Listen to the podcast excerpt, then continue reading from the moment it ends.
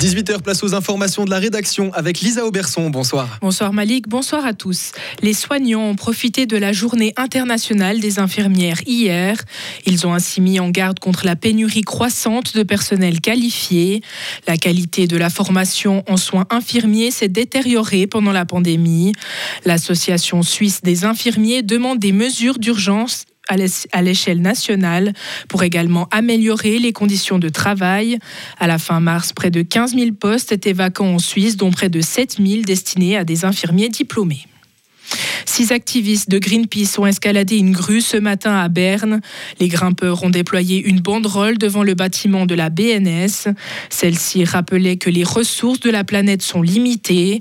Dans un communiqué, l'organisation explique qu'aujourd'hui la Suisse a consommé toutes les ressources disponibles pour cette année.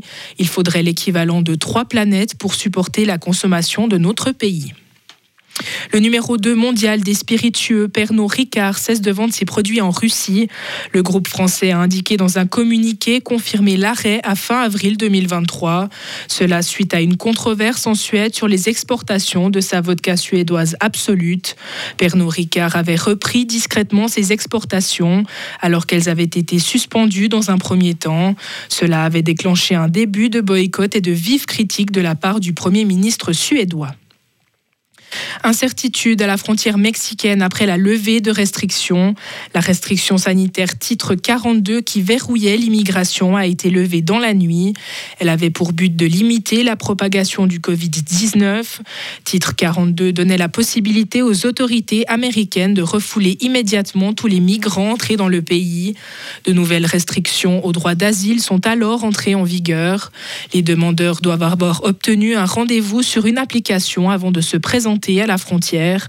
Dans le cas contraire, leur demande sera illégitime. Des migrants bloquent une autoroute en Serbie. Hier, des dizaines de milliers de personnes sont descendues dans la rue. Ils réclament la démission de hauts dirigeants à la régulation des contenus violents dans les médias. Cette révolte fait suite à deux fusillades qui ont semé l'effroi la semaine dernière. Le président serbe avait promis un plan de désarmement à grande échelle de la population. 39% des habitants de la Serbie possèdent une arme à feu. Il s'agit du taux le plus élevé d'Europe.